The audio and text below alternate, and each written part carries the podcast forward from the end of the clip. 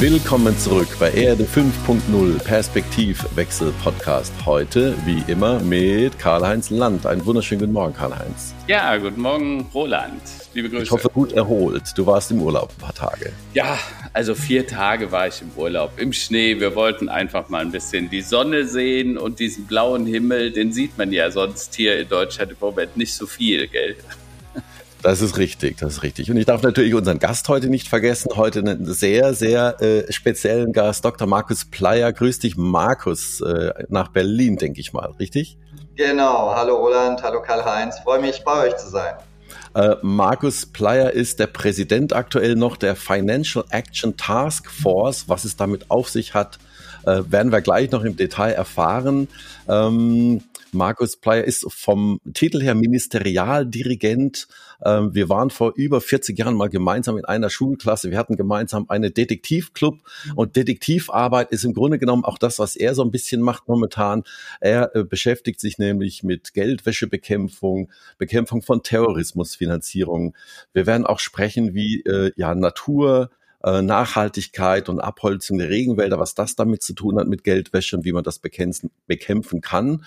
Und äh, eine wirklich sehr beeindruckende Karriere, Markus. Äh, hat lange gearbeitet für den Herrn Schäuble, damals noch Bundesfinanzminister, war äh, lange auch ähm, in einem Sonderteam bei äh, Kanzlerin Merkel, auch zur Zeit der Finanzkrise. Dazu werden wir sicherlich auch noch sprechen können.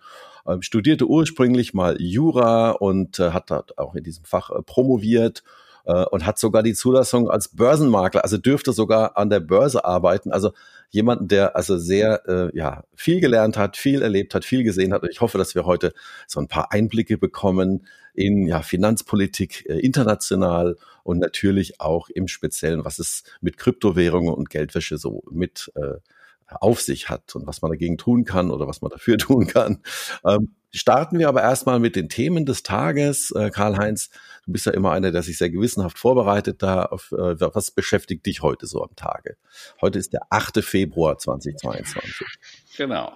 Ja, also mehrere Dinge. Zum einen, äh, Olaf Scholz, unser Bundeskanzler, ist bei Präsident Biden in den USA ähm, Biden war gestern sehr klar in seinen Aussagen bezüglich des russischen Gases, äh, also Nord Stream 2 ähm, führt aber bei Herrn Scholz so eher ein bisschen zu Rumgeeiere. Also wir haben scheinbar immer noch ein bisschen Probleme, uns klar zu äußern. Äh, er hat zwar gesagt, er unterstützt einheitlich die Position der Amerikaner, aber ob wir dann wirklich, falls es überhaupt dazu kommt, äh, dass die Russen in der Ukraine einziehen, äh, ähm, ob es dann zum Abschalten kommt, äh, schauen wir mal. Ne?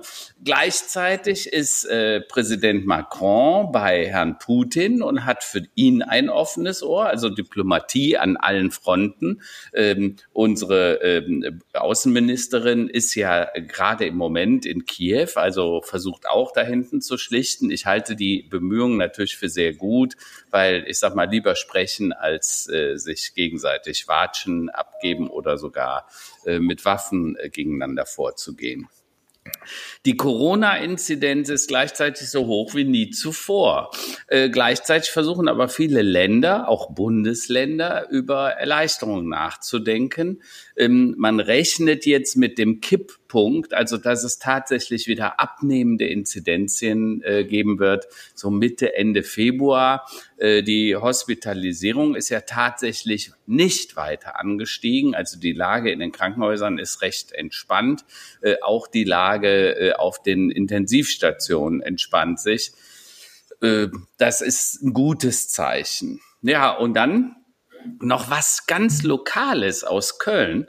Christoph Hart, ein alter Freund und Bekannter, äh, ist als Pressesprecher von Kardinal Wölki zurückgetreten. Äh, Christoph Hart ist Journalist, war lange beim Kölner Stadtanzeiger, danach dem Handelsblatt und zuletzt dann Pressesprecher des beurlaubten Kardinals. Spannend ist, äh, dass Christoph zurückgetreten ist zum 28.02., einen Tag vor der Rückkehr des Urlaubers Wölki. Na, wenn das mal kein Zeichen ist, äh, böse ist, wer da Schlechtes denkt. Ähm, das war aus meiner Sicht so das Wichtigste äh, des heutigen und gestrigen Tages. Ja, da haben wir wieder einen guten Rundumschlag gehabt. Danke dafür, Karl-Heinz.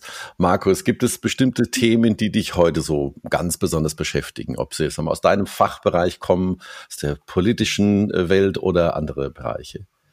Also Karl-Heinz hat gleich am Anfang ein wichtiges Thema angesprochen. Jeden Morgen, wenn ich aufwache, schaue ich auf mein Handy und bin beruhigt, wenn ich sehe, dass es ruhig geblieben ist in der Ostukraine ja. äh, und es dort nicht irgendwie kriegerisch eskaliert ist. Äh, insofern bin ich da ganz bei dir. Ähm, die Diplomatie muss jetzt zeigen, was sie kann und verhindern, dass es hier zu kriegerischen Auseinandersetzungen und zu einem Krieg in Europa kommt.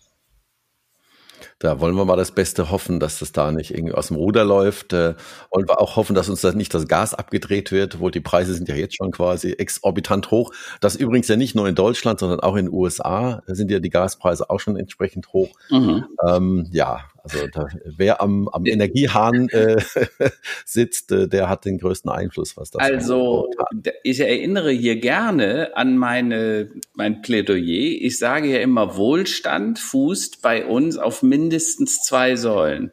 Günstige verfügbare Energie, ne, weil sonst kannst du nichts bewegen und Mobilität, also Infrastruktur, Netz und so weiter. Dazu zähle ich übrigens auch die digitale Mobilität. Also wenn wir uns heute hier im Podcast treffen, äh, quasi auf Videokonferenzniveau, äh, dann ist das auch eine Form von Mobilität, nämlich ohne dass wir reisen müssen. Ich sage immer, es ist eigentlich die Vorstufe vom Beamen, wenn man es mal genau nimmt. Ne? Wir sind zwar physisch noch am selben Ort, aber können trotzdem miteinander äh, quatschen und sprechen.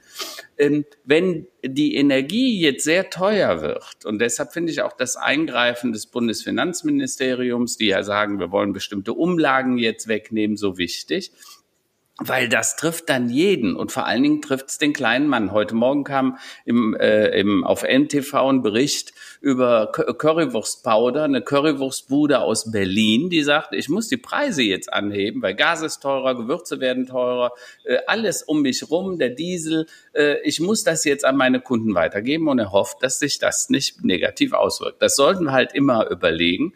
Und wenn dann gestern gesagt wird, dass manche Gasspeicher von den Russen nur noch zu vier Prozent gefüllt werden, also wir vier Prozent des möglichen Füllvolumens auf Reserve haben, dann wird klar, dass der Herr Putin da ganz schön eine, eine, ja, ich sag mal, eine Krisenführung auf anderem Niveau macht, nämlich uns über das Gas bedroht, weil wir 50 Prozent oder 49 Prozent des Gases, äh, das wir heute verheizen, kommt halt dummerweise aus Russland.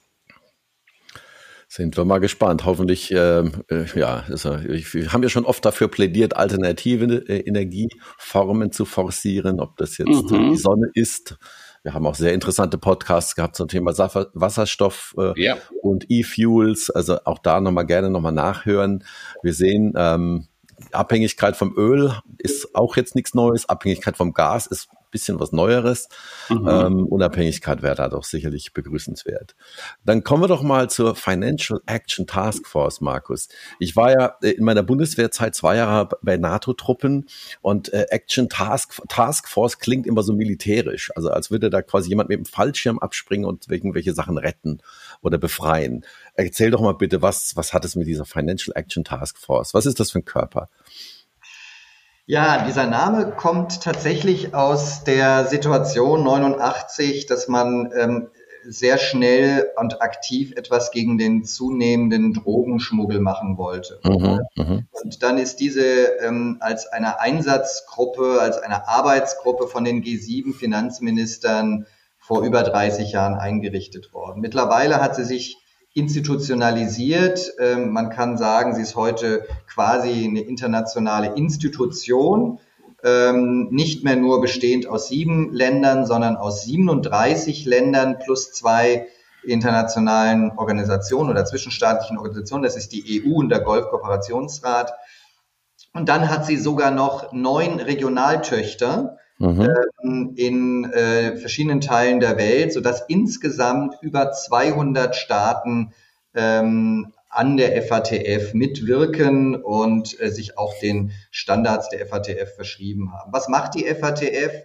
Die FATF beobachtet die Risiken im Bereich illegaler Finanzflüsse Und da, wo sie neue Risiken äh, entstehen sieht, berät sie, ob die Staaten etwas dagegen tun sollen. Und wenn sie zu mhm. dem kommt, dass sie etwas tun sollen, dann verabschiedet sie sogenannte Standards. Und wie gerade gesagt, 200, über 200 Staaten haben sich verpflichtet, diese Standards äh, umzusetzen. Und zwar nicht nur umzusetzen in ihre Gesetze, sondern tatsächlich auch effektiv dann anzuwenden mhm on mhm. the ground, wie wir so schön sagen. Ja, das nennt man Effectiveness. Und damit ist die FATF eine der wenigen internationalen Organisationen, bei denen es eben nicht nur um die rein gesetzgeberische Umsetzung geht, sondern auch um die praktische Umsetzung von dem, was ähm, verhindert werden soll. Und in unserem Fall eben Geldwäsche, Terrorismusfinanzierung und, by the way, auch Proliferationsfinanzierung. Es geht also auch um die mhm. Verhinderung der Finanzierung von Massenvernichtungswaffen. Das richtet sich natürlich vor allem gegen den Iran und gegen Nordkorea, die ja versuchen, Atomwaffen herzustellen. Mhm. Das Dritte ist, äh, wenn die FATF mal Standards gesetzt hat, sie prüft auch, ob diese Standards tatsächlich umgesetzt werden. Und wenn die FATF zu dem Ergebnis kommt, dass Staaten das nicht tun, dann äh, der offizielle, äh, die offizielle Sprache ist dann, ähm, identifiziert sie diese Staaten öffentlich. Mhm. Sprache heißt das, man setzt sie auf Listen, auf graue Listen oder schwarze Listen. Und das hat dann auch unter Umständen bestimmte Folgen. Graue Liste hat noch keine rechtlichen Folgen, das ist mehr so Naming und Shaming. Schwarze Liste bedeutet, dass man ein Land eigentlich komplett vom Finanzsystem abkoppelt. Das ist also die härteste wow. Strafe, die dann ähm, passiert. Und wir haben momentan zwei Länder auf der schwarzen Liste und das ist Nordkorea und der Iran. Okay. Also das heißt, da geht es einmal um, also es geht nicht nur um die Frage, sag mal, Steuern und, und um, Umsatzsteuer, Mehrwertsteuerbetrug oder dass quasi die Staaten an sich, äh, sag mal, ihre Steuern äh, bekommen, sondern es geht tatsächlich darum, äh, äh, hab, so habe ich das jetzt verstanden, äh, Geldwäsche äh, im Sinne von, wenn ein Staat oder so mal große große Teile eines so mal Bruttosozialproduktes auf über fragwürdige, sagen wir mal Wege äh, generiert werden und. Damit quasi einerseits nicht nur ein Regime äh, sagen wir, am Leben erhalten wird, sondern eventuell auch Terrorismus finanziert wird und andere schlimmere äh, Organisationen, das insgesamt zu beheben, richtig? Ich würde das mal völlig von Steuern abkoppeln. Ja. Es geht eigentlich bei Geldwäsche immer darum, dass jede Geldwäsche eine Vortat hat. Mhm. Eine bestimmte Straftat, zum Beispiel Betrug. Ja, und mhm. Betrug hast du einen Gewinn und damit du als Krimineller diesen Gewinn auch wieder wirklich nutzen kannst, musst du ihn waschen. Mhm. Ja, dass, dass, es so aussieht, als würde er aus legalen äh, Quellen kommen. Mhm. Ähm, so, und da gibt es eine Masse an Vortaten. Das kann, wie du gerade sagtest, Steuerhinterziehung sein als Vortat, ganz häufig. Mhm. Kann Betrug sein, kann Drogenschmuggel sein, kann Zwangsprostitution sein, das kann mhm. ganz, ganz vieles sein. Ja? Ähm, mhm. Korruption auch ganz häufig eine Vortat. Mit mhm. anderen Worten, aus allen Straftaten, aus denen du Gewinne erzielen kannst, mhm. wird das Geld irgendwann gewaschen und das ist der Punkt, wo wir ansetzen. Das ist der ja. eine große Komplex. Der andere Komplex ist Terrorismusfinanzierung. Hier mhm. muss das Geld nicht unbedingt aus illegalen Quellen kommen. Mhm. Es gibt auch Terroristen, die verdienen sich ihren Lebensunterhalt mit Taxifahren oder mit irgendeiner legalen Tätigkeit. Mhm. Die Taxifahrer in eine Ecke stellen. Das kann alles sein, ja. Ähm, das kann alles sein. Es kann aber auch illegal sein. Ja. Das ja. ist ja. häufig, dass Terroristen sich aus legalen und illegalen mhm. Quellen finanzieren mhm. und dieses Geld dann einsetzen, um einen Terrorakt vorzubereiten. Das ist ja. Terrorismusfinanzierung. Aber wenn du das so sagst, Markus, ähm, dann ist ja wahrscheinlich das Instrumentarium, das ihr zur Verfügung stehen habt, um sowas überhaupt zu erkennen, äh, ganz wichtig. Frage, seid ihr vernünftig ausgestattet und welche Rolle spielt dabei eigentlich die Digitalisierung, um sowas überhaupt zu erkennen, also Analytics und so weiter? Gibt's da, äh, gibt's da Sachen, wo du sagst, äh, ja, das benutzen wir dann gerne? Ja, also hier vielleicht zwei Klarstellungen. Äh, wir sind keine operative Behörde, die mhm. jetzt einzelne Fälle ermittelt. Ja. Sondern wir sind letztlich ein Netzwerk, aus 200 Regierungen, mhm. die wiederum ihre operativen Behörden haben. Das heißt, wir, wir sammeln unser Wissen, unsere mhm. Erkenntnisse daraus, was nationale Behörden ähm, in ihrem Land an Risiken, Gefahren entdecken und bei uns in unser Netzwerk einbringen. Ja, wir machen auch ganz bewusste Abfragen bei den Staaten. Ich könnte mhm. heute eine Abfrage starten, wie, äh, wie viele Fälle an ähm, was weiß ich, Verurteilungen wegen illegaler äh, Kryptofinanzierungen habt ihr gerade bei euch. Ja? Mhm. Und dann würde ich innerhalb von wenigen Tagen aus den 200 Staaten die Rückmeldung haben und hätte ein globales Bild, mhm. was da gerade passiert. Ja? Also erstens, okay. ne, wir sind nicht operativ tätig, mhm. aber wir haben sehr schnell Erkenntnisse über unser Netzwerk der 200, ähm, der 200 Staaten, die hier mitwirken. Äh, wie sind okay. wir ausgestattet? Wir haben, ein, wir haben ein Sekretariat, das relativ klein ist. Das, es besteht mhm. aus 70 Leuten, bei denen sozusagen all diese Informationen zusammenlaufen und verarbeitet werden. Aber es ist eben weit mehr. Es sind diese 200 Staaten mit ihren Leuten, die im Bereich Geldwäschebekämpfung arbeiten. Und da kommen wir auf mehrere tausend ja, äh, weltweit, ähm, die mhm. hier natürlich tätig sind. Das sind Polizisten, das sind Geheimdienste, das sind Staatsanwälte, die bei uns mitarbeiten, das sind Richter ähm, aus jedem Bereich, das sind die, ähm, die Aufseher, ja, die die Banken mhm. beaufsichtigen mhm. oder die den Nicht-Finanzsektor beaufsichtigen, also sprich die, ähm, die äh, ähm, Casinos oder mhm. die äh, Notare beaufsichtigen, überall da, wo Geld durchfließt, mhm. und wird auch staatlich beaufsichtigt. Das ist unser Standard, den wir gesetzt haben. Mhm. Mit den Leuten, die das täglich machen, stehen wir in Kontakt. Okay. Sind, sind, bist du ja gleichzeitig auch, so habe ich das verstanden, Ministerialdirigent im Ministerium für Bundesfinanzen. Ähm, was äh, verbindet dich dann mit der Aufgabe, die du jetzt aktuell dann bei der äh, FATF äh, machst?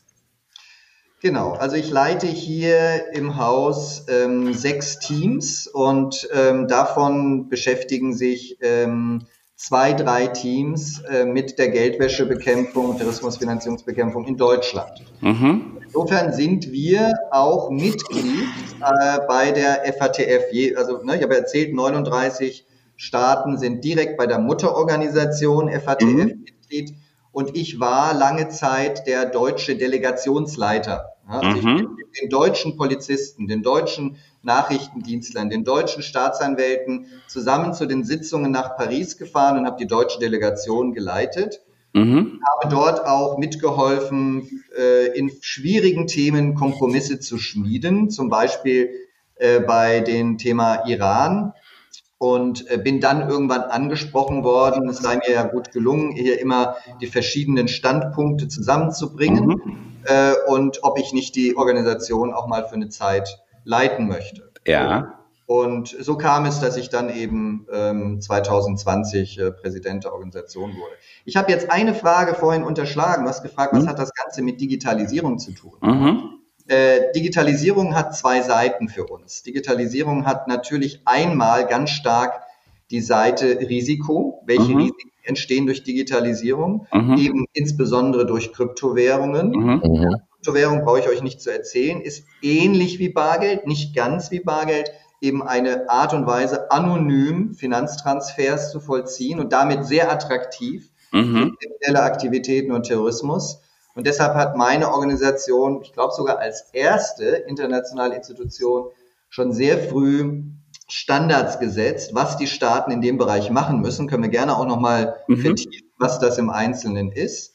Ähm, auf der anderen Seite, das war mir jetzt auch ein Anliegen in meiner Präsidentschaft, müssen wir aber auch sehen, welche ähm, welche Vorteile können wir aus der Digitalisierung für den Kampf gegen Geldwäsche ziehen? Ja? Mhm. Äh, was kann uns Artificial Intelligence hier bieten? Was können uns Analytical Tools bieten? Machine Learning? Wie kann das eingesetzt werden auf der Bankenseite mhm. oder der, der, wir nennen die immer Verpflichtete. Also wir nehmen ja den Privatsektor auch in die Pflicht, mhm. da wo Geld durchfließt, das zu überwachen und unter Umständen Verdachtsmeldungen zu machen. Dazu müssen mhm. wir Systeme aufbauen, Monitoring-Systeme. Da mhm. sind natürlich digitale Tools äh, eine große Hilfe. Früher hat man das händisch gemacht, da hat man ja kaum was erkennen können. Ja. Die Artificial Intelligence erkennt die Muster ne? viel schneller, sicherer, akkurater. ähm, aber auch bei den äh, FIUs, den Financial Intelligence Units, bei den Aufsehern, bei den Staatsanwalten können digitale Tools ähm, die Arbeit verbessern. Also das ist das ganz äh, grob, äh, wie digitale Themen bei uns eine große Rolle spielen. Und vielleicht darf ich ein Thema noch rausgreifen, was mir besonders wichtig ist. Dazu habe ich ein eigenes Projekt aufgesetzt. Ähm, und das ist die Frage, wie kann man Geldwäschebekämpfung in Einklang bringen mit Datenschutz? ist ja für uns Europäer auch ein wichtiges Thema, persönliche Daten zu schützen. Mhm. Auf der anderen Seite wollen wir effektive Geldwäsche bekämpfen. Und ich glaube, auch hier bietet Digitalisierung ganz wunderbare Techniken, wie wir Daten analysieren können, ohne aber die persönlichen Daten zu verletzen. Also äh, kryptografische Verfahren oder ein sogenannter wandernder Algorithmus. Ja, da geht kein Mensch in die Datenbanken, sondern da geht nur der Algorithmus rein und sucht nach Gemeinsamkeiten, ohne dass man die Daten zusammenschmeißen muss und eine Massendatenhaltung hat, was ja datenschutzrechtlich äh, problematisch ist. Mhm. Ja, jetzt, äh, du warst ja schon vorher, ich glaube von 2011 bis 2014, auch der Leiter des Ministerbüros von Herrn Schäuble. Und äh, der Herr Schäuble hat ja damals eine relativ strenge Hand angelegt. Ne? Also wir denken an die schwarze Null und so weiter. Ähm, wie war die Zusammenarbeit mit so jemandem, der ja relativ klare Vorstellungen hatte von dem, was äh, zu passieren hat und auch was nicht zu passieren hat? Das war eine ganz tolle Zusammenarbeit, weil es Herrn Schäuble immer darum ging zu schauen, was ist gut für Deutschland, was ist gut für Europa. Das war sein Maßstab. Und er hatte einen ganz klaren Wertekanon, an dem er sich ausgerichtet. Mhm. Ja, äh, wir sehen ja in der Politik häufig auch ähm, ähm, Fälle, wo man eben auch schaut, äh, dass man wiedergewählt wird. Ne? Ja. Ähm, und ähm, ich sag mal, das ist bei dem, ich habe Herrn Schäuble in seiner letzten Phase der Karriere, sag ich mal, kennengelernt. Und da ging es eben nicht mehr irgendwie drum, was werde ich noch, sondern was kann ich machen, äh, damit diese Welt besser wird, um es mal so ganz pathetisch zu formulieren. Und okay. äh, deshalb war es eine große Freude für ihn zu, für ihn zu arbeiten. Ich habe natürlich auch unglaublich viel gelernt. Mhm. Ja, ich meine, das ist ja nur ein Political Animal. Ich war äh, damals quasi noch ähm, ja, junger Referent, wenn man so will, als ich dann in sein Büro gekommen bin. Und ich habe, glaube ich, erst gelernt bei ihm, wie Politik funktioniert, ähm, mhm. wie die Zusammenarbeit mit den Abgeordneten funktioniert, wie man Dinge durchsetzen kann. Ja? Also insofern ähm, eine ganz großartige Erfahrung. Und äh, ist das, äh, man, man äh, hört ja oder liest oft, dass äh, Herr Schäuble also ein unglaubliches Arbeitsethos hat, also dass er so eigentlich nichts anderes macht, als außer Politiker zu sein, also Tag, quasi Tag und Nacht. Ich glaube, dass das ist bei Frau Merkel sicherlich auch nicht anders gewesen. Ist es tatsächlich so und, und leidet da quasi der, das Privatleben, die Familie sehr drunter oder ähm, ja, gibt es da auch Ruhephasen? Also, ähm, das ist interessant. Also es ist natürlich so ein Politiker, ein Bundesfinanzminister oder auch eine Bundeskanzlerin haben natürlich immer einen absolut vollen Kalender. Ja. Ähm, wenn ich mit Herrn Schäuble zum Beispiel nach Mexiko geflogen bin zum G20-Treffen, mhm. dann hat er auf einem Flug ein dickes, dickes Sachbuch gelesen. Mhm. Ähm, ich will sagen, es ist jemand, der unglaublich effizient gearbeitet hat und intellektuell verarbeitet hat. Mhm. Er hat abends gar nicht so lange gearbeitet. Der ist um sechs, sieben oder acht aus dem Büro gegangen und ist dann noch äh, zum Beispiel, wenn ich die Geschichte erzählen darf, einmal mit der Bundeskanzlerin zusammen äh, in, ins Kino gegangen. Mhm. Oder sehr gerne ins Theater oder noch lieber in die Philharmonie. Das heißt, der, der lebt auch sein Leben. Ja. Äh, weil er sehr effizient in der Zeit arbeitet zwischen 9 und 18 Uhr. Mhm. Ähm, ja, da war eher ich das Arbeitstier, weil ich eben, wenn er dann aus dem Büro raus war, noch die ganzen Akten, die auf uns zugelaufen sind, durchgucken musste, den nächsten Tag vorbereiten, die Termine vorbereiten und dann eben auch die Termine begleiten. Ja, für mich mhm. war das äh, in, in, in 24 Stunden äh, ähm, sieben Tage Job. Ja, ähm, das glaube ich. Natürlich hatten wir viele Reisen. Natürlich leidet auch das Privatleben. Ähm, ja, wenn man permanent gerade in der Euro-Krisenzeit ja, ja. ständig in Brüssel ist. Wir waren ja manchmal mehr in Brüssel, als wir in Berlin waren, hm. bei irgendwelchen Notsitzungen äh, ähm, oder nach Washington reisen muss oder was weiß ich wohin. Ähm, das ist natürlich äh, stressig und da ähm, äh, muss halt manchmal das Privatleben etwas zurückstehen. Klar. Äh, du warst ja da auch, äh, sag mal, mittendrin, sowohl bei Herrn Schäuble wie auch bei Frau Dr. Merkel, in Zeiten, da hat es ja auch nicht gemangelt an, sagen wir mal, Alarmsituationen. Ja, also äh, ob jetzt in, in die Finanzkrise, Fukushima, dann jetzt äh, zum Schluss, dann, das hatte ich wahrscheinlich jetzt nicht so arg betroffen, Corona und die Politik da außenrum. Ähm, aber Menschen, die in so einer Verantwortung sind, die ja andauernd in Situationen auch kommen oder regeln müssen, managen müssen, äh, für die es quasi keinen Plan gibt, ja, oder so gut wie keinen Plan. Hattest du den Eindruck, dass das da viel auch, ich sag mal, neben natürlich allen Vorbereitungen und allen Szenarien und allen, allen, sag mal, Vorausplanungen, die man vielleicht machen kann, aber dass das auch viel mit Bauchgefühl und Charakter zu tun hat, wie man mit solchen Situationen umgeht? Also was macht die Qualität eines Politikers aus in solchen Positionen? Ja, ich habe es gerade schon angesprochen. Ich glaube, ein klarer Wertekompass ist wichtig, mhm. Ähm, mhm. nachdem man sich sozusagen permanent ausrichtet. Ja. Ähm, das, ist, äh, das ist das eine. Das andere ist, dass man tatsächlich schaut, dass man ähm, einen guten Beraterkreis um sich hat. Und zwar Berater, die nicht immer nur Ja und Amen sagen, weil sie mhm.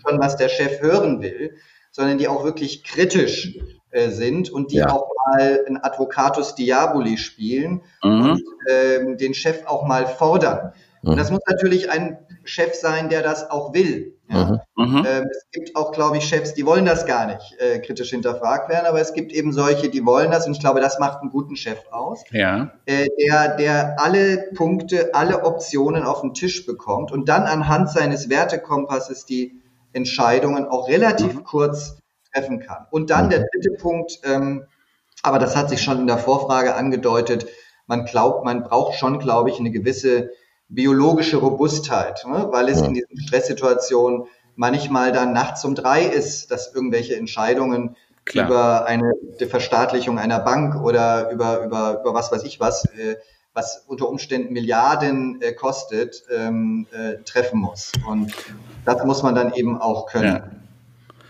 Da, da, da würde mich mal interessieren, jetzt auch so aus Sicht des Perspektivwechsels. Du hast ja dann auch mehrere Regierungen miterlebt, ne? von CDU, Schäuble, äh, ähm, jetzt hin zur Ampel, komplett andere Personen, andere Persönlichkeiten, auch andere politische Stile.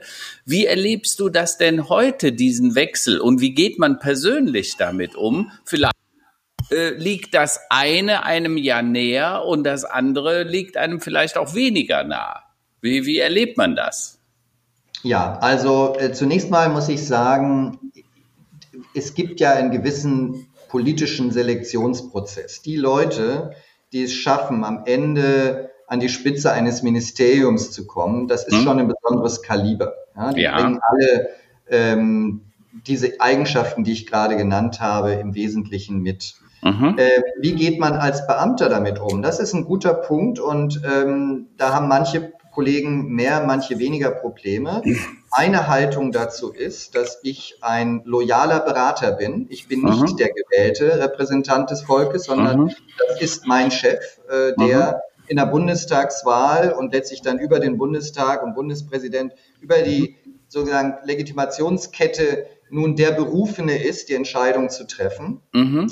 Ich muss ihm äh, meinen Rat äh, anbieten und nicht meine eigene Agenda versuchen durchzusetzen. Als ich mhm. Leiter Ministerbüro war, war es mir immer ein ganz besonderes Anliegen, darauf zu achten, dass der Minister alle Optionen auf den Tisch bekommt. Mhm. Ja. Eine, von der die Beamten meinen, das muss jetzt umgesetzt werden. Oder man muss auch mhm. sehen, Gibt es noch andere Optionen? Was sind die äh, Pro- und die Kontraargumente zu jeder Option, sodass mhm. er dann tatsächlich eine sachlich fundierte Entscheidung auf Basis seines Wertekanons treffen kann. Mhm. Ja. Mhm. Ähm, jetzt will ich aber auch sagen, Loyalität hat irgendwo auch seine Grenzen. Also mhm. wenn das jetzt ähm, eine äh, Partei wäre, die hier das Amt übernimmt, äh, die mit unserer Verfassung Probleme hat, die eine rechtsradikale Partei wäre, dann müsste ich mhm. schon überlegen, ob äh, ich hier noch loyaler Beamter sein kann. Nachvollziehbar, durchaus nachvollziehbar. Ja. Ähm, wir hatten äh, erstmal vielen Dank für die für die äh, Einblicke, also auch äh, diese unterschiedlichen, sagen wir mal, ähm, Erfahrungen, die du da sammeln konntest mit, mit Menschen, die wir so aus dem Fernsehen natürlich sehen und wo sich viele Menschen drüber aufregen. Du bist ja da wirklich im, also nicht im Räderwerk, sondern am Räderwerk und Stellwerk der großen Politik eigentlich direkt nah dran gewesen und bist es sicherlich immer noch. Ähm, du hast so ein, so ein Lieblingsthema. Ähm, ich äh, habe hier Abholzung, Regenwälder und Umweltschutz noch stehen ja. ähm, und würde gerne erfahren, was das denn mit Geldwäsche zu tun hat. Also wenn jetzt in Brasilien Regenwälder abgeholzt werden, dann gehe ich mal davon aus, das ist ja politisch so gewollt und auch legal und dann muss ja auch legal Geld dort erwirtschaftet werden.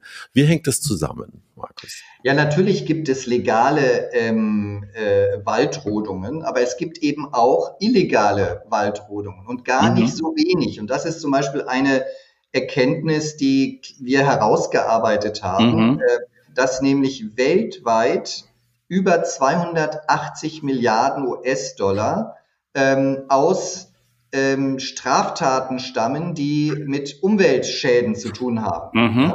Mhm. Davon sind es etwa, weil du jetzt die Waldrodung angesprochen hast, fallen 150 Milliarden auf illegale Waldrodung. Mhm. Das ist okay. häufig, das sind häufig kriminelle Banden, organisierte Kriminalität, häufig Drogenbanden, Waffenbanden, die versuchen, ähm, die, die, die brennen äh, Teile des äh, brasilianischen ähm, Regenwaldes ab, um dadurch äh, Fläche für Bauern zu schaffen und dieses Land dann teurer zu verkaufen, als es eben als Waldfläche wäre. Ja? Mhm. Ähm, oder sie ähm, verkaufen wertvolles Holz. In manchen ja. Ländern ist es so, dass 80 Prozent der Waldrodungen illegal sind und nur 20 Prozent legal mhm. sind. Ja? Ja, ähm, ja. So. Also wurde ja gerade in den vergangenen Tagen wurde bekannt, dass seit Bolsonaro in Brasilien an der Regierung ist, noch nie so viel Wald legal, aber auch illegal abgebaut ja. wurde in Brasilien wie in seiner Amtszeit. Warum? Weil er einfach äh, die die äh, die Aufpasser, die dafür sorgen, dass genau das nicht passiert, äh, denen hat er die Kapitalflüsse weggenommen und damit äh, denen das Tor Tür und Tor geöffnet, so dass die relativ ungeschoren und unbescholten da durchgehen können. Ja, ja. ja.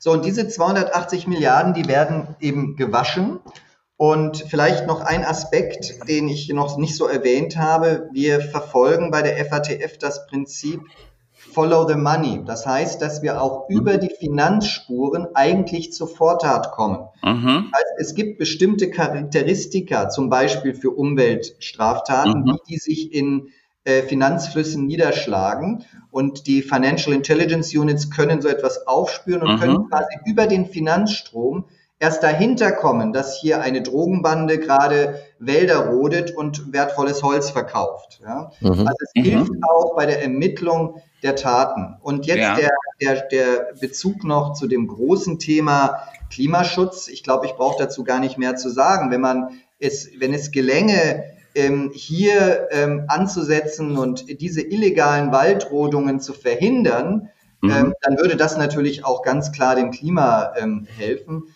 280 mhm. Milliarden ist kein Pappenstiel, momentan noch mit Wachstumsraten von 5 bis 7 Prozent pro Jahr. Mhm. Ich bin mit dieser Botschaft nach Glasgow gefahren zum Klimagipfel und die Leute waren erstaunt, davon zu hören. Es ist ja immer ja. so, dass wir alle in so verschiedenen Blasen leben. Die Umweltschützer leben in ihrer Blase, wir Geldwäschebekämpfer in mhm. unserer, die Datenschützer wieder in anderer. Und ich versuche, diese Welten zusammenzubringen, mhm. miteinander reden und begreifen, dass sie gemeinsam ähm, gewisse Dinge besser erreichen können. Insofern ja. haben die Umweltschützer jetzt gehört, wenn wir Finanzflüsse aus Umweltstraftaten besser bekämpfen, und das ist nicht nur Waldrodung, ne? Mhm. das ist auch illegaler äh, Bergbau, das ist ähm, Mining äh, und so weiter. Äh, genau, aber das ist vor allem auch illegale Müllverkippung in Europa, in Italien, okay. ja, ganz, ganz häufig. Die Mafia verdient ihr meistes Geld mit illegaler Müllverkippung Wenn wir dem hinterhergehen, dann können wir einen ganz großen Beitrag zum Umweltschutz und zum äh, Klimaschutz leisten. Okay. Und dann ist man natürlich relativ schnell über Abholzung, Müllverkippung oder illegales Mining was machen wir mit dem Geld, den Geldströmen? Und du hast vorhin was Wichtiges gesagt, das ganze Thema Kryptowährung, also der Erfolg des Bitcoins, der ja quasi Höchststände erreicht hat, äh, ist zwar jetzt in den letzten drei, vier Monaten nochmal halbiert worden, aber äh, 38.000 Euro oder so ist ja immer noch äh, für einen Bitcoin, der mal für einen Euro zu haben war, muss man ja einfach so sehen, eine ganz ordentliche Wertsteigerung. Und man vermutet, dass gerade äh, illegales Geschäft da relativ, also Drogen, Prostitution, Trafficking, also diese Prostitution, Zwangsprostitution eine relativ hohe Rolle spielt. Ähm, wie seht ihr das? Wie besorgniserregend betrachtest du das, dass quasi über diese Medien, über dieses Geld, was nicht der Kontrolle von Staaten unterliegt, äh, äh, dass da großer Schaden passiert?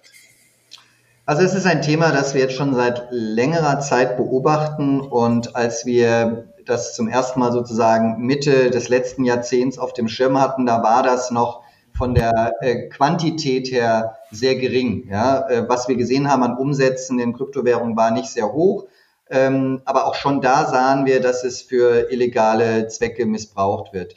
Ähm, das hat über die Jahre exponentiell zugenommen. Ähm, das äh, mhm. ist ja auch, auch die legalen Transaktionen.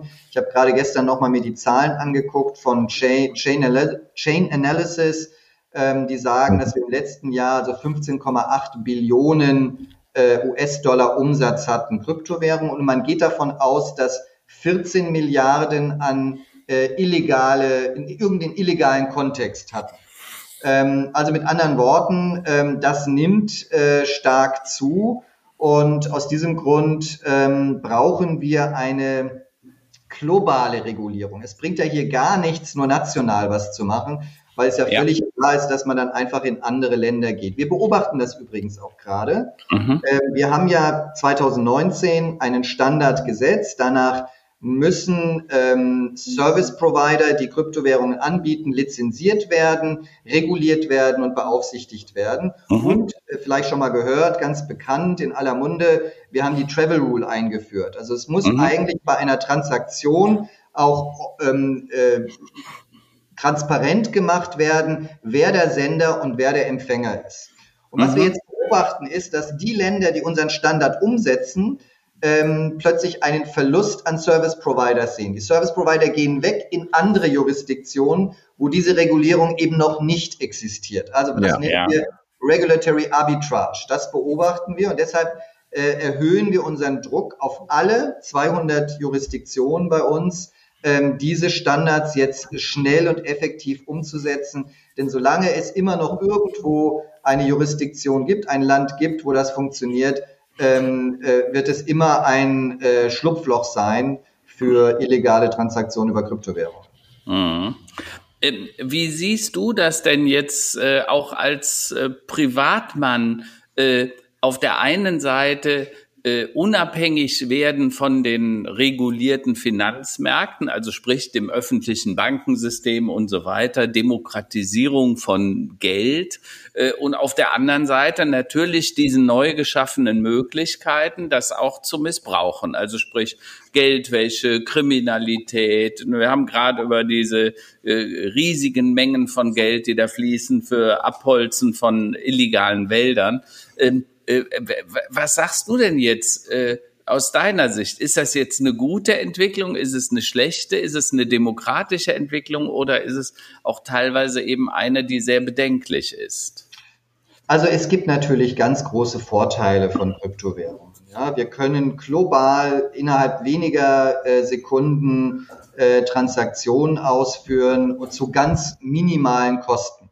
Ja, das ist insbesondere für ähm, äh, zum Beispiel dafür, dass äh, Menschen, die in der ersten Welt arbeiten und die Gelder nach Hause schicken, ein ganz wichtiger Punkt, weil die mhm. ja zum Teil immense Summen äh, für solche Transfers bezahlen. Mhm. mhm. Also mit anderen Worten, das ist schon auch eine ganz äh, äh, interessante und gute Entwicklung, aber Ich glaube, sie braucht auch eine ähm, Regulierung, damit mhm. überhaupt erst das Vertrauen von normalen Verbrauchern mhm. in dieses, äh, in diese neue äh, Technik entstehen kann.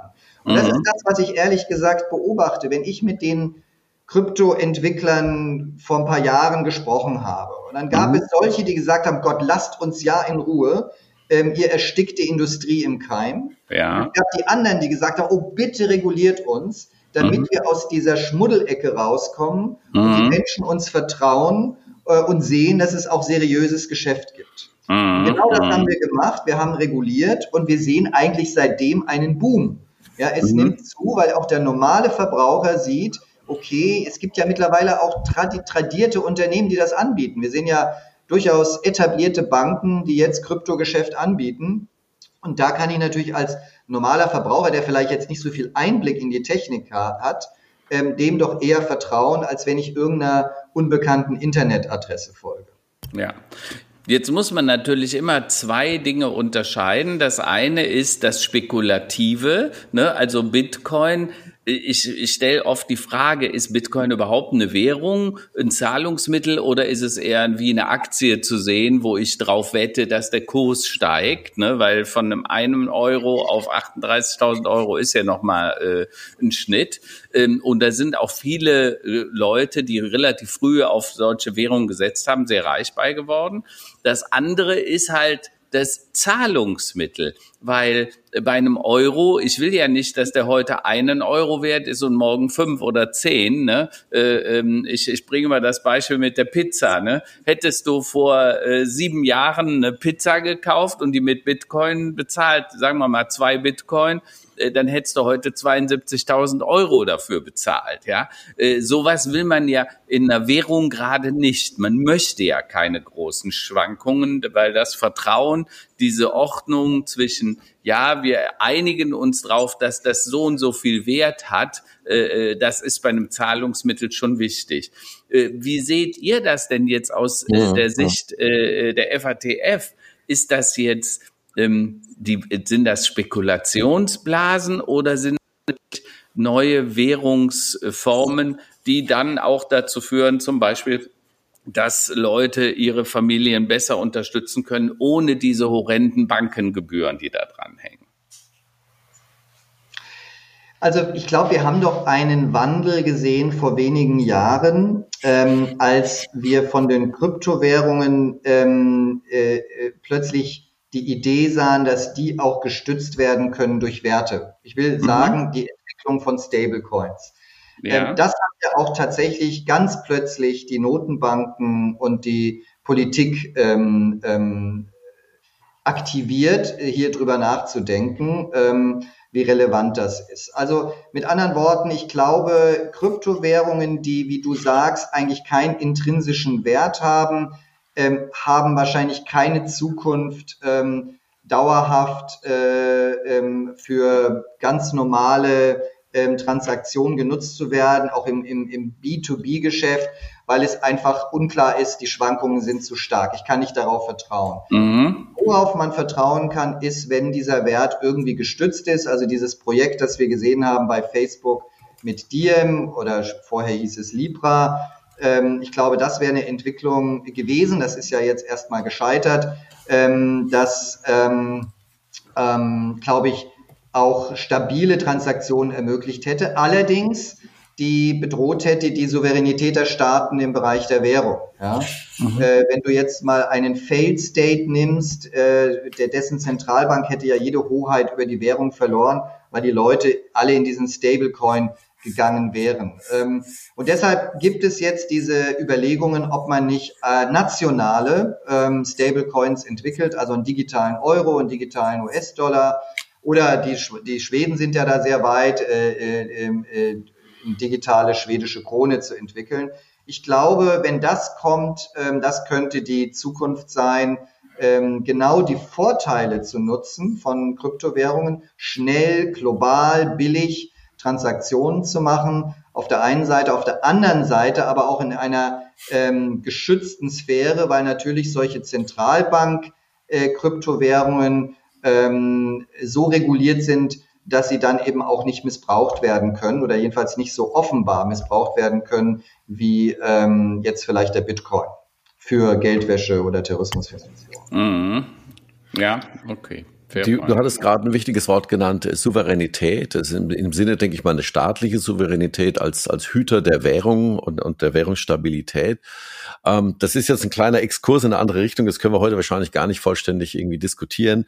Ähm, wir haben uns schon oftmals äh, unterhalten über Datensouveränität, digitale Identitäten und sehen dort ja momentan auch ähm, eine Gefahr. Du hast eben schon angedeutet, Libra wäre ja letztlich dann eine Währung gewesen oder Diem äh, vom Meta-Konzern, der über zwei Milliarden Menschen auf irgendeine Art zur Verfügung gestanden hätte, äh, was natürlich äh, größt, also äh, sehr schwerwiegendste Auswirkungen haben könnte. Wir sehen ja die Macht und die Auswirkungen von sozialen Netzwerken in, im positiven wie im negativen Sinne, vor allem mit negativen Schlagzeilen auch. Ähm, wir sehen eine große Macht bei Handelskonzernen wie Amazon und anderen Bereichen. Ähm, das ist jetzt ein anderer, wie gesagt, ein anderer Bereich, aber mhm. ähm, wie siehst du die Macht von dieser Seite aus? Also wenn du über, du hast gesagt, vorhin Datenschutz ist ja auch ein Anliegen und Thema. Ähm, meine Frage, haben wir da nicht das Wettrennen schon verloren oder siehst du dort, sag mal, aus der äh, politischen Seite her eine ernsthafte Initiative, die uns zu einer gewissen Datensouveränität äh, auf einer deutschen, auf einer europäischen Ebene führen könnte. Das ist ein guter Punkt, Roland. Die, du kennst sicherlich die ganze Diskussion um die EU-Datenschutzgrundverordnung. Als die in der Entwicklung mhm. war, ähm, war eigentlich so die Tendenz zu sagen, oh Gott, oh Gott, äh, was baut sich da Europa? Äh, alle werden weggehen, äh, weil das viel zu restriktiv ist. Heute nehme ich wahr, dass das ein, ein Produkt geworden ist, auf das die ganze Welt guckt, ähm, weil Unternehmen interessiert sind, ähm, für ihre Kunden etwas anzubieten, was ihre Daten auch schützt. Das heißt, die Datenschutzgrundverordnung ist mittlerweile ein Exportschlager geworden ähm, für Unternehmen, die ihren Kunden einen hohen Datenschutz anbieten wollen. Ähm, also mit anderen Worten, es ist, ähm, glaube ich, ein, äh, eine Möglichkeit über den über diesen Datenschutz, diese Souveränität ähm, der eigenen Daten nach wie vor zu gewährleisten und die Macht dieser Unternehmen einzuschränken. Und wir sehen das ja auch in Amerika äh, bei den großen Unternehmen, dass, das, äh, dass der Druck, diesen, diesen Datenschutz einzuhalten, die Privacy, auch eine immer stärkere Rolle spielt. Das ist natürlich kulturell in Ländern sehr, sehr unterschiedlich. Das ist in China sicherlich anders als in den USA und nochmal anders als in Europa. Äh, und es werden unterschiedliche Kundensegmente angesprochen. Ja, manchen Leuten ist es völlig egal, was mit den Daten passiert. Aber wer Interesse hat, der wählt eben ein Produkt, das nach der EU-Datenschutzgrundverordnung reguliert ist mhm. und kann damit sicher sein, dass seine Daten nicht so einfach verkauft werden. Mhm.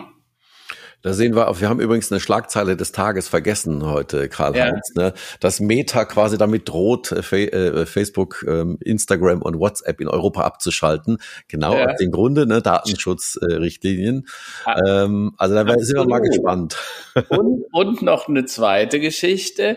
Peter Thiel, einer der ersten Investoren in Facebook oder Meta, hat äh, seinen Abschied aus dem Aufsichtsrat angekündigt. Also er zieht sich zurück. Jetzt ist Peter Thiel ja auch nicht als der demokratischste Mensch äh, bekannt. Er hat ja auch Trump in seinem äh, Wahn da äh, massiv unterstützt, ihm immer die Stange gehalten. Naja, schauen wir mal, was da noch passiert. Aber Datensouveränität meine These ist, das wird eines der wichtigsten Güter der Zukunft, weil wenn wir über Datensouveränität sprechen, dann sprechen wir über die Freiheit, die Gleichheit und auch den Wohlstand der Europäer. Und uns muss bewusst sein, wenn wir es zulassen, dass das alles drüben in den USA passiert und mit denen kann man alles machen. Facebook hält sich quasi an gar nichts, solange du ihre Regeln befolgst. Ähm, äh, dann werden wir hier Wohlstand verlieren, wir werden Freiheit und auch die Gleichheit verlieren. Äh, und das sind Grundwerte, die würde ich ungerne den Bach runtergehen sehen, sozusagen. hast, du, hast du schön gesagt, hast schön gesagt. Da, da haben wir heute doch, denke ich, einen sehr, sehr guten, äh, ähm, äh, sagen wir mal, Einblick gewonnen. Einerseits mhm. haben wir die äh, politischen, äh, sagen wir mal, Mechaniken in, in so einem Ministerbüro. Wir haben ein bisschen was gelernt äh, zu mhm. Frau Dr. Merkel ähm, oder zu der Zeit. Ähm, mhm. Markus, eine Frage hatte ich hier noch notiert. Was glaubst du, was Frau Dr. Merkel jetzt macht, nachdem sie nicht mehr Bundeskanzlerin ist? Was ist deine persönliche Einschätzung? Also ich weiß es natürlich nicht, aber meine Einschätzung ist, dass sie jetzt ihr Leben genießt, dass sie liest und auf ihrem Landhaus in, äh, in Nordbrandenburg ist. Also sie entspannt, ja. meinst du? Hat sie sich auch redlich ja. verdient. Sehr schön, sehr schön. Sehr gut, sehr gut. Na, dann, ähm, dass wir heute auch pünktlich rausgehen. Wir haben alle noch Folgetermine heute. Mhm. Bleiben wir noch bei unserer beliebten Abschlussrubrik Tops und Flops der Woche. Karl-Heinz, äh, hast du dir einen Top oder einen Flop notiert für uns diese ja. Woche? Ich fange gern mit dem Flop an. Äh, was mich sehr traurig macht, ist das Verschwinden von Vertrauen. Äh, Markus hat es vorhin nochmal angesprochen. Ich habe heute die Schlagzeilen gesehen, was da in Kanada, in Toronto passiert, dass diese äh, Impfgegner, die, die, die teilweise schon Verschwörungsanhänger äh, äh, da die, die Stadt lahmlegen. Und man muss einfach erkennen, dass das inzwischen ein weltweites Phänomen ist. Also diese Aufspaltung. Und ich glaube, dass es mit Vertrauen ursprünglich zu tun hat. Also Vertrauen in Politik, Vertrauen in Gesundheitswesen, Vertrauen in Ding. Da scheint vieles im Argen zu sein und vermutlich vieles davon basiert auf äh, sogenannten sozialen Netzen, Filterblasen, Echoräumen, in dem das immer mehr verstärkt wird. Du kriegst immer mehr von deiner Meinung und denkst, die anderen, die gibt's gar nicht. Also das ist sehr bedenklich. Deshalb auch hier wieder Thema Datensouveränität, ein ganz wichtiges Thema. Das macht mich, äh, bedrückt mich und macht mich traurig. Gleichzeitig, wir waren, du hast es schon gesagt, wir waren ein paar Tage mit Freunden, die hatten uns eingeladen in ihr Haus äh, im wunderschönen kleinen Walsertal äh, und da gab's mal wieder blauen Himmel, Sonne und Schnee. Ne? Und wir sind da mit dem Auto runtergefahren, waren auch nur vier Tage weg. Aber ehrlich gesagt, das war Balsam für die Seele, weil man wusste ja dieses, diese Sonne am Himmel gar nicht mehr so richtig einzuschätzen. Deshalb, äh, wir sind jetzt frisch gestärkt mit neuer Energie, ein paar blauen Flecken, sind wir wieder am Start äh, und das freut mich sehr. Sehr gut. Äh, dazu passt auch, äh, denke ich, ganz gut, warte mal, jetzt ist hier das Sound angegangen, weil ich gerade den Link rausgesucht habe, äh, zu dem Thema, also auch ähm, ein Top der Woche, der äh, zu deinem Thema ganz gut passt, ist die äh, Dokumentation Brexit Chronik des Abschieds, kann ich empfehlen, auf One, also äh, über die ARD-Mediathek zu bekommen. Also ein, ein BBC-Politdrama, also so eine Art Doku-Pick äh, mit Cumberbatch, der Dominic Cummings spielt, kann ich wirklich nur empfehlen, weil das auf eine ja, was heißt, unterhaltsame Art und Weise doch wirklich sehr, sehr gut nochmal zeigt, dass man mit, sag mal, fehlgeleiteter Energie und vielleicht auch einfach Neugier oder weil man es einfach will und das Geld dafür hat, letztlich solche Dinge erzählen kann wie einen Brexit oder einen Trump. Ähm, und ich glaube, dass äh, das sehr viel äh, auch so Medien, sag mal, Kompetenz beiträgt, wenn man sich sowas mal ganz bewusst anschaut. Äh, wir haben ja auch oft gesprochen über das Social Dilemma, also über das, was soziale Medien mit uns machen. Und damit wir ja Datensouveränität auch verdienen und äh, sagen wir mal mit einem klaren Kopf jeden Tag in den Browser schauen, ist es immer mal ganz gut, sich sowas vor, vor Augen zu ziehen. Das war für mich ein Top der Woche auf einer medialen Ebene. Ansonsten äh, Flops der Woche habe ich keine. Top der Woche, der wichtigste Top der Woche, der Frühling ist quasi, ich sehe die ersten Maiglöckchen oder Schneeglöckchen. Ich weiß, ich kenne mich nicht so gut aus, aber die ersten Blüten kommen hier raus äh, und hoffe doch, dass wir äh, bald wieder ein bisschen mehr Sonne sehen können. Markus, hast du noch Flops oder Tops der Woche für uns? Nein, nur deine letzten Worte ähm, haben mal wieder das Heimweh in mir geweckt. In Berlin kommen die Knospen ja irgendwie Monate später. Ja, ja.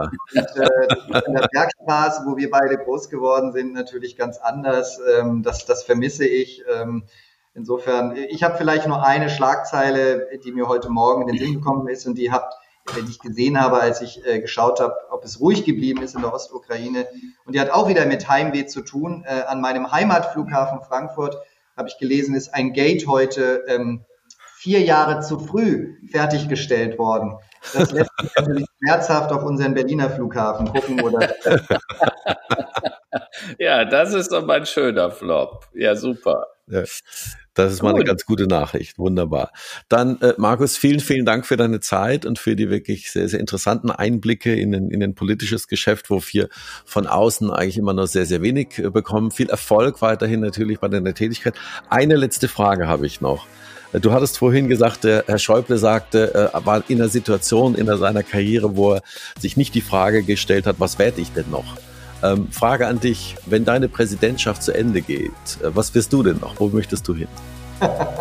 Also mir macht mein Job hier im Finanzministerium unglaublich viel Spaß. Ich gehe hier jeden Tag mit großer Leidenschaft her. Ähm, es ist immer spannend, äh, weil auch immer unerwartete Dinge passieren, die einen vor Herausforderungen stellen. Und ähm, ja, ich mache einfach meinen Job hier national auch sehr, sehr gerne. Insofern mhm ähm, bleibe ich hier und vielleicht ergibt sich auch irgendwas Neues. Das äh, weiß man nie. Ich bin auch immer bereit, zu neuen Ufern aufzubrechen. Wunderbar. Dann alles cool. Gute, pass gut auf dich auf, bleib gesund, Markus. Und äh, ich wünsche allen Hörerinnen und Hörern noch eine erfolgreiche Woche. Und wir hören uns sehr bald wieder. Alles Gute. Tschüss, danke. Ciao. Ciao, ciao.